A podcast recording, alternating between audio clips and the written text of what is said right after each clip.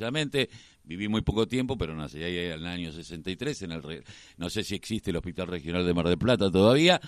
Pero hay una inauguración, una inauguración de la sede de la Unión Nacional de Clubes de Barrio eh, allí en Mar del Plata, por eso estamos con Pancho Manso. ¿Cómo te va, Pancho? Buenos días, Carlos Tafanel te saluda. Hola, ¿me Hola, querido mío, ¿cómo estás? Un placer, un placer escucharlos a todos. ¿Cómo andan? Bien, bueno, me imagino que día frío y húmedo en Mar del Plata, sin lugar a dudas. Eh... Sí, de un lado, desde lo climático sí, pero desde la unión de club de barrio con el corazón siempre arriba y con todo el empuje. Bueno, contame cómo fue eh, la inauguración, eh, el laburo que vinieron haciendo hasta que llegara este a este punto, porque esto hay que laburarlo club por club, ponerse de acuerdo, llevar adelante. Tareas que algunos ya venían llevando adelante, nada más que fue ponerle eh, la frutilla al postre. Sí, así es. Mirá, nosotros siempre decimos que tenemos la suerte que hace tres años, eh, hace tres años me, me, llamaron de Buenos Aires directamente por intermedio de Diego y de Claudio Real. La verdad que nos conocíamos por intermedio del deporte. Ellos nos convocaron y nosotros pusimos en valor la unión del club de barrio. No alcanzamos a caminar, que, la vida nos apareció a nivel mundial la pandemia. Entonces el desafío fue doble de acá de Mar del Plata, un lugar lleno de clubes, más de 150 clubes de barrio en toda la ciudad. Cuando decimos Mar del Plata decimos Batán, Sierra los Padres, podemos acercarnos a la Miramar, hasta la gente de Mar Chiquita, es una zona muy, muy amplia. y el desafío nuestro fue salir a caminar cada club. Todo, todo, salimos a caminar cada club y acercarnos. Y bueno, y ayer realmente, después de tres años de mucho laburo, los pudimos recibir en nuestra casa, en la Unión Nacional de Clubes de Barrio Mar del Plata Batán. Eh, ahora digo, qué importante, ¿no? Esto de, los de, los clubes de barrio eh, en un lugar como Mar del Plata, en donde no, no sé cómo estarán políticamente con, con el tema y cómo lo están trabajando con la municipalidad, eh, con el intendente de Montenegro, pero bueno, eh, hay un montón de cosas para hacer y los clubes de barrio se han convertido en lo que otrora fueron las sociedades de fomento, un lugar de contención, un lugar social, donde no solamente el deporte es lo importante, sino también la contención del pibe del barrio y la contención de la familia, ¿no? No, comparto plenamente tus palabras. Mirá, nosotros siempre decimos que los clubes de barrio somos la primera trinchera social. ¿A qué me refiero? Que siempre que cuando hay una necesidad, el vecino acude al barrio no solo en lo deportivo, sino también en lo social. Fíjate que en pandemia, en nuestro distrito, su gran mayoría, y gracias a Dios a su existencia, se convirtieron en vacunatorios para toda la sociedad. Y no te digo que en merenderos, porque no podíamos tener los chicos ahí, pero recibíamos todo lo que era alimento y a partir de ahí los mismos dirigentes y algunos jugadores de cada club salían casa por casa a poder entregar esos alimentos, esa necesidad social en un distrito tan grande como Mar del Plata y como decimos políticamente nosotros no somos correspondidos de lo social plenamente con el, con el intendente y su gobierno. Justamente ayer en un momento la única crítica que se hizo pública, más que una crítica, un reclamo, es que convoque a los clubes que una vez por todas del deporte, de lo social, los clubes tengan una integración en el gobierno local. Porque la realidad es que cualquier dirigente que está acostumbrado a llevar adelante un club con mucha trayectoria, que, tuvo que atravesar una asamblea de socios, que tuvo que pagar una luz, que tuvo que acercar a un chico a algún hospital, sabemos lo que es la gestión, sabemos lo que es trabajar y a veces creen que sinceramente porque ser presidente de un club es un día un día. No, los dirigentes de los clubes vivimos las 24 horas para el club y para la sociedad en total.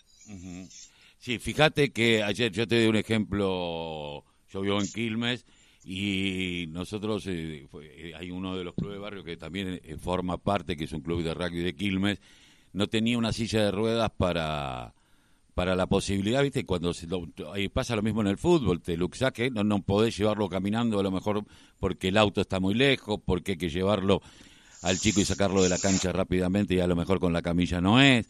Bueno, eh, y, y, el tema de poder conseguir una silla de rueda, que alguien la done, que esto, eso es laburo, gestión social todo el tiempo. Se gestiona como en un municipio. Nosotros nosotros ayer hablábamos un poco con Diego, que aparte aprovecho para agradecerle, la verdad que él siempre está acompañándonos desde el primer momento, eh, con su conocimiento, con su trayectoria. Vos tenías que ver ayer cómo todos los dirigentes del club lo escuchaban a él, porque habla de otro lugar. Yo siempre digo que la experiencia hace la diferencia, hace la diferencia en la parte dirigencial, tanto como lo deportivo.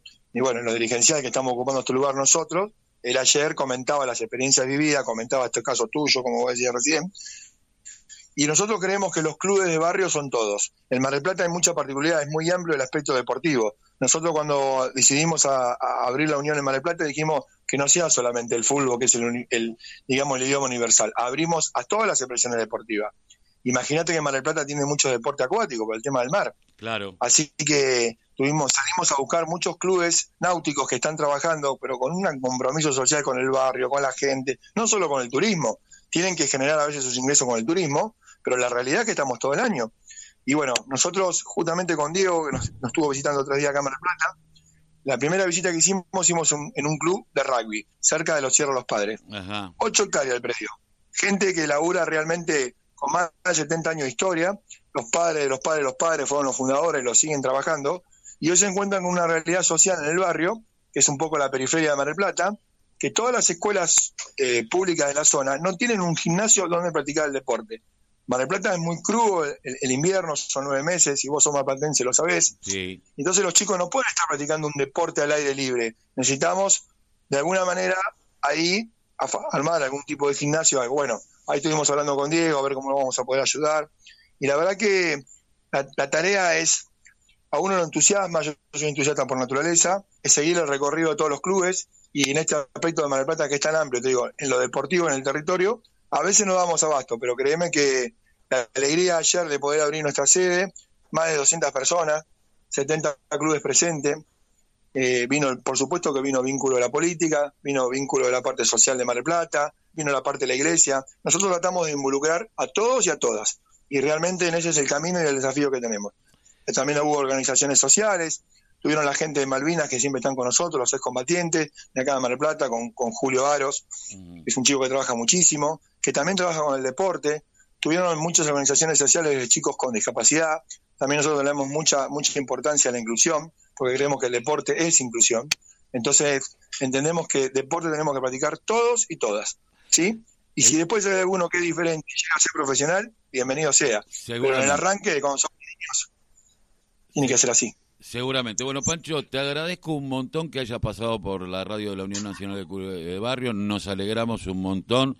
Creo que es un mojón y un momento donde la institucionalización sirve para mucho, y lo sabemos, porque te da un vínculo también con la provincia de Buenos Aires de una manera distinta como para poder llevar adelante los sueños, ¿no? Porque fundamentalmente se trata de eso, de los sueños. Eh, al fin y al cabo, uno hace esto porque, porque tiene sueños. Eh, así que te agradecemos mucho. Eh, un abrazo gigante. Gracias a ustedes. La invitación está siempre abierta. Vengan a Mar del Plata, comuníquense con nosotros hablábamos un poco con Diego que tenemos ese gran desafío de hacer ese congreso a nivel nacional en Mar del Plata de toda la Unión de Club de Barrios, así que estamos trabajando también para eso. Un abrazo. Que ande todo bien, buen día. Eh, bueno, eh, nosotros estábamos charlando con el, presidente de, eh, de la Unión Nacional de Clubes de, Barrio de Mar del Plata, Adrián Pancho Mando, eh, Mando, eh, que es Mar del Plata Batán. Muy bueno, muy, pero muy, pero muy buen reportaje. Me, pareció muy bueno lo, el planteo que hace él y muy